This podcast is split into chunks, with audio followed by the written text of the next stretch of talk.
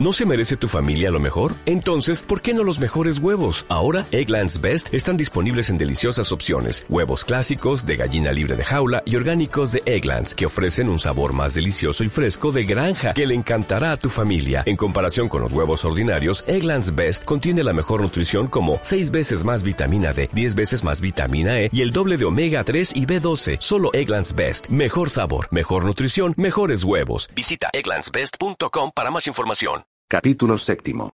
Las energías de Don Goyo. Don Goyo y su hijo llegaron a su hacienda sin que se hubiese calmado la irritación del primero. El recuerdo de la humillación sufrida, le asaltaba en oleadas intermitentes.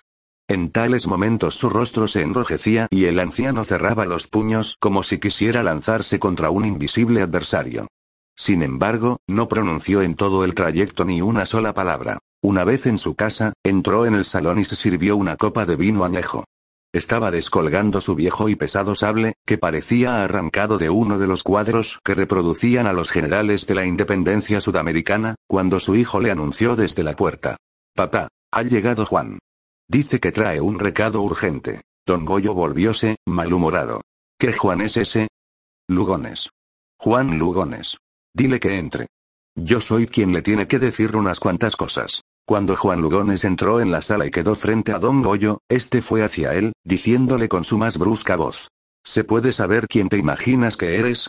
Y lo mismo les preguntaré a tus hermanos. Por lo visto solo os presentáis aquí a la hora de cobrar los jornales que no os ganáis y un par de noches por semana para justificarlos ante no sé quién, porque lo que es ante mí no los justificáis. Si alguna vez he tenido unos guardas más inútiles, Don Goyo, no se excite, patrón, protestó Juan Lugones. Que si yo no he estado aquí esta noche es porque estaba fuera. Eso ya lo sé. No necesitas decírmelo. Es que no me deja terminar, patrón. Yo estaba fuera vigilando por cuenta suya y he venido a toda prisa para decirle que los soldados le buscan a usted y al niño Gregorio para llevarlos detenidos, porque dicen que han ahorcado ustedes a dos bandidos en la taberna.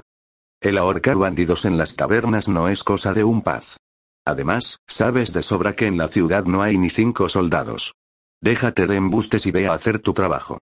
Con ironía añadió. Hoy tengo motivos para estar de un humor excelente y no quiero estropearlo. Patrón, que no se da cuenta de lo que está sucediendo, insistió Lugones. Que un teniente y diez soldados, pertenecientes a las fuerzas que han llegado esta noche a Los Ángeles, vienen a por usted. Timoteo se ha ofrecido a guiarlos.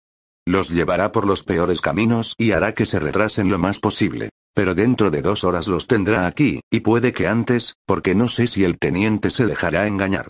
A lo peor le adivina las intenciones a Timoteo y le dispara, porque ya sabe, patrón, que los gringos tienen la mano dura con los californianos. Y si ocurre eso pueden llegar en 20 minutos. No comprendo por qué ha de venir ese señor, pero si es cierto lo que aseguras, cuanto antes llegue, peor para él, Juan, respondió don Goyo. Antes morirá. Que usted no va a poder con él, don Goyo, suplicó Juan. Que él es joven y parece muy decidido. ¿Por qué no pone tierra de por medio y aguarda a que las aguas se calmen y todo se aclare? ¿Cuándo ha vuelto la espalda un paz a un yankee? ¿Lo has visto alguna vez? No, patrón, ya sé que no. Pero a veces hasta los más valerosos han de ser prudentes. Ellos serán once y usted.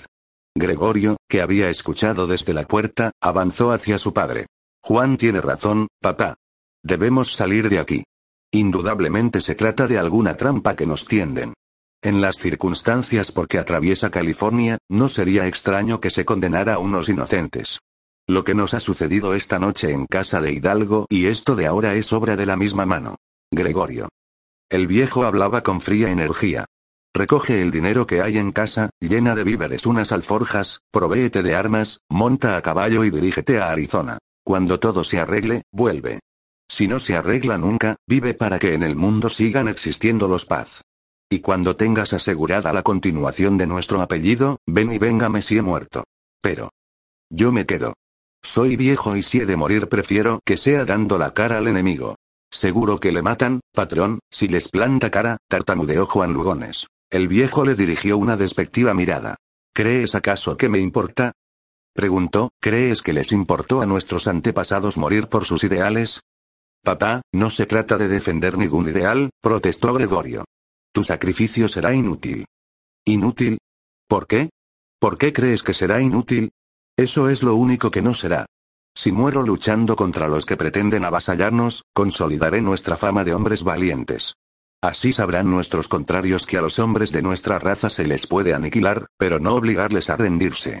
Algún día comprenderás que solo porque somos así hemos llegado a ser grandes. El que reflexiona y pesa las consecuencias buenas o malas de sus actos y procura no hacer nada que pueda perjudicarle, conseguirá vivir muchos años. Pero no logrará jamás que le respeten. Vete. Te lo mando.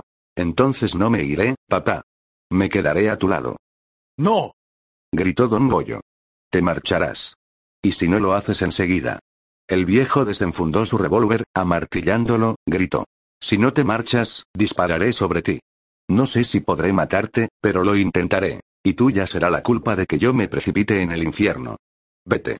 Ya que no has servido nunca para otra cosa, sirve, al menos, para que nazcan otros Paz sepan llevar mejor que tú nuestro apellido. Vete. Es preferible que se marche, niño Gregorio, dijo Juan. Obedezca a su padre. Él es el dueño y griega. Tiene la razón en la mano. En voz baja, agregó. Váyase. A ciertas personas se las puede matar, pero es imposible obligarlas a que se porten con sentido común. Si está usted libre podrá hacer algo por él. Gregorio Paz salió lentamente de la sala. Su padre grunó. No tiene sangre en las venas. ¿Por qué? preguntó Juan Lugones. Si mi padre me hubiera dicho lo que yo le he dicho a él, me habría tenido que matar. Pero yo no salgo de esta sala. Fue una suerte que nunca chocaran ustedes, replicó Juan. ¿Quiere descansar un rato? Juan, lo que le he dicho a mi hijo, te lo repito a ti. Vete, si no quieres que te pegue un tiro. Ya puedes imaginar que me será mucho más fácil pegártelo a ti que a Gregorio. Juan encogióse, resignadamente, de hombros y echó a andar hacia la puerta. El coyote sabría excusarle. No se puede meter sensatez en una cabeza que ha sido insensata durante más de medio siglo. Al quedarse solo, don Goyo revisó las cargas de su revólver, cambió unos full, minantes, cargó otro revólver y ciñóse el sable a la cintura. Después salió también del salón, dirigióse a la terraza y apoyando el sable en el suelo, y ambas manos en la empuñadura, esperó. Las primeras livideces del día le encontraron tan inmóvil como le dejara Juan Lugones. Tan solo movió un poco la cabeza cuando sus oídos captaron el paso de los caballos de los que iban a detenerle. ¿Hay alguien en la terraza? observó el teniente Overton. Timoteo Lugones ahogó un juramento. Maldito viejo. Era terco como una muía. Y para encontrarle allí hecho un fantasmón se había tomado él tantas molestias. Claro que, debía haber imaginado que, aunque solo fuera por llevar la contraria a los demás, don Goyo acabaría haciendo lo que todos deseaban que no hiciera. ¿Qué diría el coyote? ¿Quién es? preguntó Hugo Berton. El dueño de la hacienda, explicó Timoteo. Es un viejo. No está muy bien de la cabeza. No hagan caso si dice alguna cosa desagradable. Es una de sus costumbres. Parece llevar armas, indicó un soldado. Sí, solo tiene un sable, será fácil dominarlo, observó el teniente. Siguieron avanzando hacia el rancho. Cuando estuvieron a unos 30 metros del anciano, este retiró las manos del sable y desenfundó sus revólveres. A Martí, llándolos, preguntó con tenante voz. ¿Quién anda por mi casa? El teniente Oberton y diez soldados del regimiento de caballería de Massachusetts, replicó Uck. ¿A dónde pertenece ese regimiento? Pertenece a la guarnición de los. Un momento, susurró Timoteo Lugones. Diga el pueblo de Nuestra Señora de los Ángeles. Le hará buena impresión. El teniente dirigió una irónica mirada a su guía. Empezaba a comprender ciertas cosas. ¿A qué guarnición dice que pertenece? gritó don Goyo. A la del pueblo de Nuestra Señora de los Ángeles, contestó Berton. El coronel me envía a parlamentar con usted. ¿Qué coronel? El coronel Oea, señor. ¿Me permite acercarme? Hágalo sin armas. Y que su gente se quede donde está, replicó don Goyo. Me acompañará uno de mis ayudantes, contestó Berton. Sin esperar la respuesta del viejo, volvióse hacia sus hombres y ordenó. Permaneced aquí y no hagáis nada. Veré si puedo detenerle sin necesidad de matarlo. Usted acompáñeme, agregó, dirigiéndose a Timoteo. Supongo que me sabrá llevar hasta la terraza sin extraviarme, ¿no? Esto último lo dijo con marcada intención. Espero que sí, respondió el californiano, con una sonrisa. Desmontando, el teniente se quitó el cinturón del que pendían su sable y su revólver y lo colgó de la silla. Luego echó a andar hacia la escalera. Timoteo le siguió. Cuando llegaron frente a Don Goyo, que seguía empuñando los dos Colts, Overton le saludó militarmente. Don Goyo quedó turbado un momento. Al fin, para responder, enfundó uno de los revólveres y saludó de igual forma, inclinando al mismo tiempo la cabeza. Hace frío, comentó el teniente. Nuestro guía se desorientó un poco y hemos pasado por los sitios más húmedos del país. Por una vez don Goyo no ofreció agua fresca. Si quiere acompañarme, le serviré una copa de vino, dijo. Es un vino muy viejo y le hará entrar en calor. Lleva usted un hermoso sable, observó Berton. ¿Ha sido usted militar? coronel del ejército de la República de California. Intervine en la batalla de San Pascual. Todos los norteamericanos llevamos luto en nuestro orgullo por aquella derrota, aseguró Overton. Tuve el honor de cruzar mi sable con el general Kearney, agregó el anciano. Y yo salí indemne. ¿Cómo? ¿Es usted el famoso coronel Paz? Habían llegado al salón y don Goyo se volvió. Soy don Goyo Paz, dijo. Sí. El general Kearney me habló una vez de usted. Le aprecia mucho. Lamento no poder decir lo mismo de él. Yo no le aprecio nada y siento que mi sable no estuviera más acertado al herirle. Sin embargo, el general no le guarda rencor. A pesar de que usted le hirió en la batalla de San Pascual. Estoy seguro de que no me querrá creer cuando le diga de lo que acusan a su antiguo y pundonoroso enemigo. No pueden acusarme de nada, replicó el viejo. Esté seguro de que nadie se atreverá a lanzarme al rostro una acusación que pueda manchar mi honor. Overton observaba atentamente al coronel. No podía evitarlo. Aquel anciano le era simpático. Ni su figura ni su carácter estaban de acuerdo con el cuadro ofrecido por los ahorcados a la puerta de la taberna. Le creo, mi coronel, contestó, echando mano a todas las enseñanzas recibidas para tratar políticamente a sus adversarios. Por eso he querido hablar con usted antes de informar a mi superior. Dicen que usted y otros varios han ahorcado a dos hombres frente a una taberna del pueblo. Las víctimas tenían una dudosa reputación, pero han sido ahorcados sin darles la oportunidad de defenderse. Y dicen que lo he hecho yo, teniente. Sí, mi coronel. No obstante, si usted asegura que no ha tomado parte en ese lamentable suceso, le creeré y así será el informe que transmita a mi jefe. Si yo tuviese algo que ver con la ejecución de esos dos hombres no lo ocultaría. Estoy seguro de ello. Le explicaré cómo ocurrió la cosa.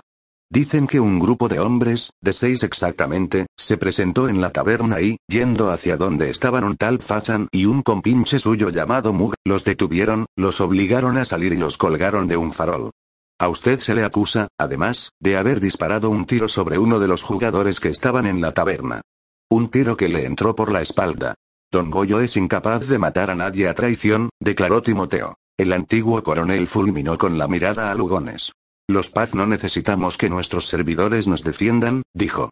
Cállate y no intervengas en la discusión. ¿Qué más dicen, teniente?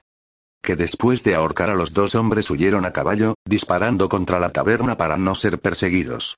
¿Quiere decir que huyeron por temor a ser detenidos? Así parece. Si yo, creyendo lo justo, hubiera intervenido en ese asunto, me habría quedado para hacer frente a quien quiera que intentase oponérseme, teniente. No tengo nada que ver con la ejecución de los hombres a quienes usted ha nombrado, pero no le niego que me habría gustado intervenir legalmente en dicha ejecución. Es más, le diré que me disponía a formar parte de un comité de vigilantes que debía imponer la ley de que tan necesitada estaba nuestra ciudad. Overton recordó el mensaje encontrado en el cuerpo de uno de los ahorcados. Don Goyo debía de ignorar que era precisamente a los vigilantes a quienes se acusaba de aquel delito. ¿Y si él lo ignoraba? Teniente, estoy dispuesto a acompañarle al pueblo de Nuestra Señora de los Ángeles para aclarar este asunto en presencia de su coronel. Además, puesto que, según parece, ya hay autoridad, deseo denunciar el atropello de que, precisamente esta noche, hemos sido víctimas yo y unos amigos míos.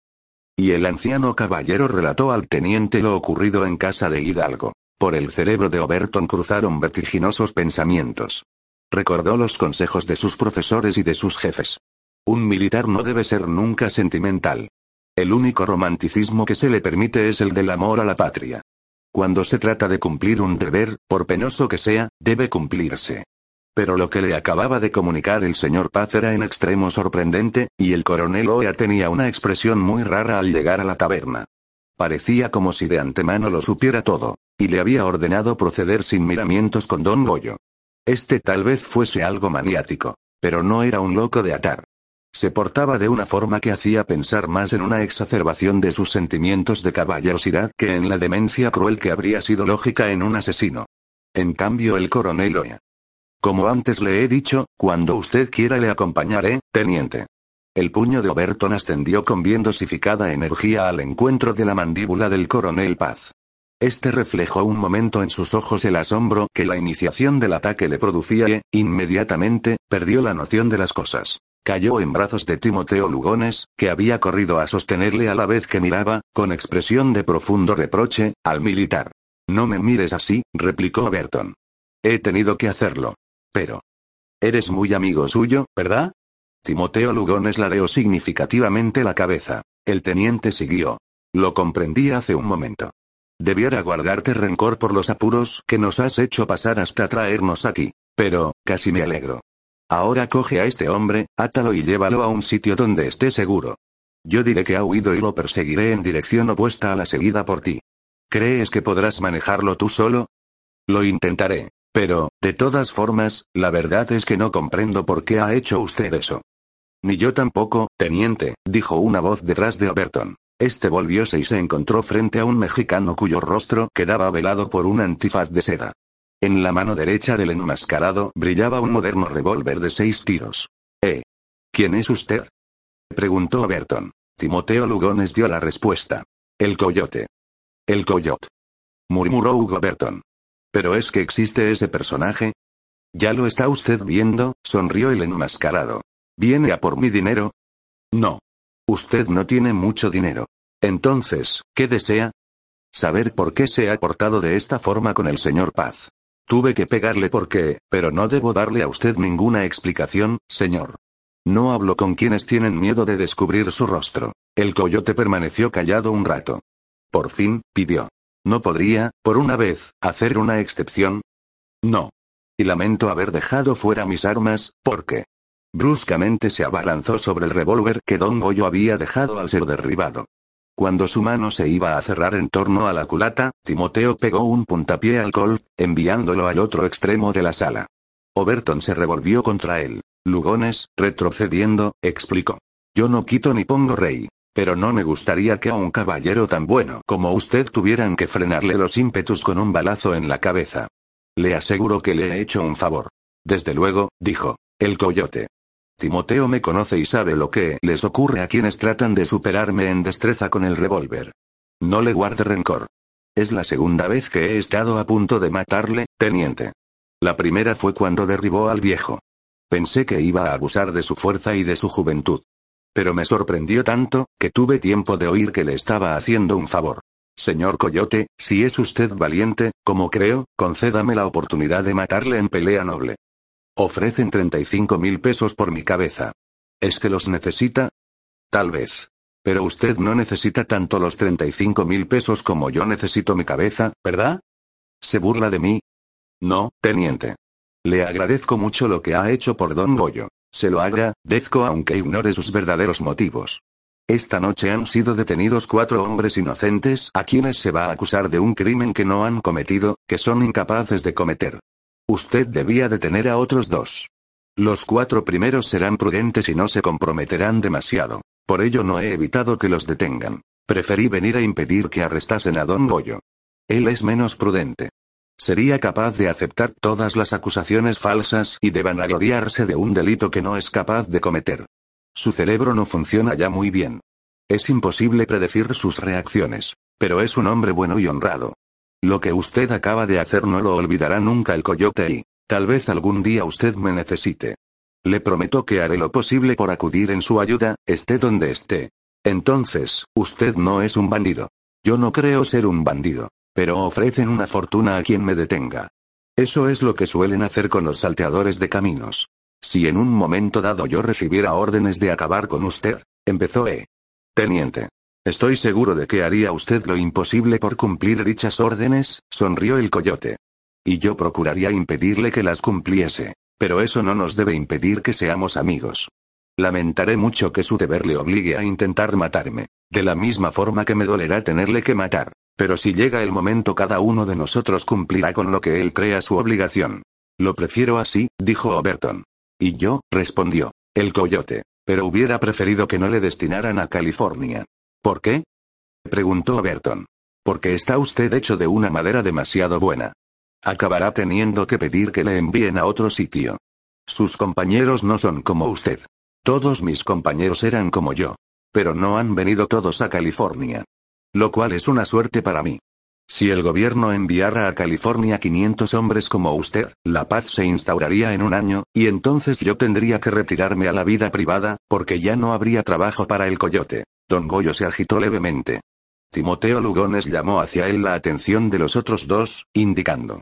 Si se despierta nos va a dar mucho trabajo. Condúcelo a la cabaña que te indiqué antes, dijo. El coyote. Con solo que permanezca allí unos días habrá suficiente.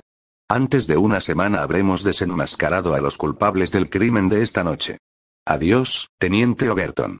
No olvide que en tanto que no sea usted mi enemigo, yo seré su amigo. Ahora vuelva con sus soldados y láncese a perseguir a Don Goyo. Empiezo a temer lo que me dirá el coronel Oea, murmuró el joven. El coyote se acercó a él. No se apure, dijo en voz baja. Si el coronel se pusiera desagradable, dígale que alguien le ha hablado acerca de la conveniencia de detener a Ted Simmons. ¿Y qué ocurrirá si hago eso? Ya lo verá. No olvide el nombre, Ted Simmons. Pero, si no sé nada más de él. No importa. Adopte una actitud misteriosa. Cuando menos diga, más creerán que sabe. Recuerde bien, Ted Simmons. El teniente Overton salió de la sala en dirección a la terraza. Una vez allí corrió hacia su caballo, se ciñó el sable y el revólver y gritó. Al galope. El prisionero se ha escapado. El sol naciente doró el polvo que levantaban los caballos al salir todos en pos del teniente Overton. Desde una ventana del rancho, el coyote presenció la partida. Parece un buen muchacho, comentó. Luego se dirigió hacia Timoteo Lugones y le ayudó a atender a don Goyo.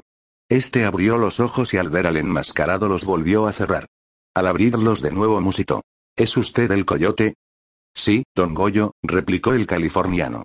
Y por una vez en su vida va usted a obedecer las órdenes de otra persona. ¿Y el teniente? Lo anda persiguiendo. Pero, si yo estoy, ah. Ya recuerdo. Cuando le vuelva a encontrar le mataré. Me atacó. Don Goyo, no olvide que yo soy el jefe de todos ustedes.